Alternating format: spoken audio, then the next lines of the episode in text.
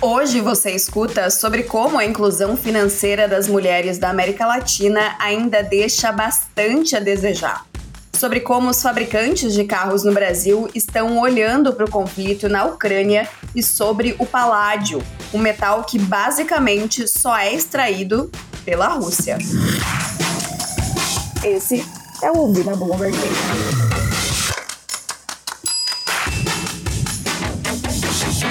A inclusão financeira e a tomada de decisões econômicas nas famílias são bem diferentes entre homens e mulheres, segundo um relatório do Banco de Desenvolvimento da América Latina.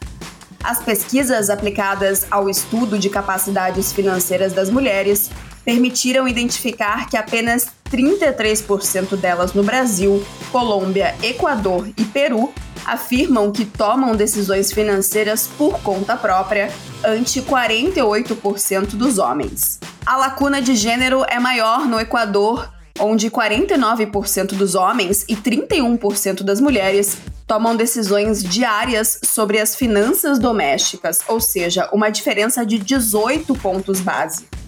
Ainda segundo o relatório, as mulheres tendem a priorizar os objetivos de comprar um imóvel ou reformar a casa enquanto os homens têm maior probabilidade de ter o objetivo financeiro de abrir um negócio ou construir uma empresa. Próxima notícia. A Anfávia, a Associação Nacional dos Fabricantes de Veículos Automotores, teme o risco de redução de produção e de vendas no Brasil com o prolongamento da guerra entre a Rússia e a Ucrânia, mas ainda evita divulgar números sobre o potencial impacto do aumento de custos com o encarecimento de matérias-primas. Ao comentar o balanço do setor em fevereiro, o presidente da entidade, Luiz Carlos Moraes, disse que ainda é cedo para revisar para baixo as projeções para o ano de 2022. A redução de 18,5% no IPI, o imposto sobre produtos industrializados dos veículos, anunciada na última semana, foi insuficiente para a Anfávia melhorar as suas previsões.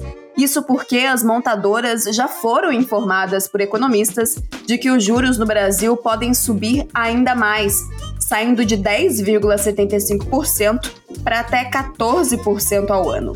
Isso devido à disparada do preço do barril de petróleo e de outras commodities e seus efeitos negativos para a inflação.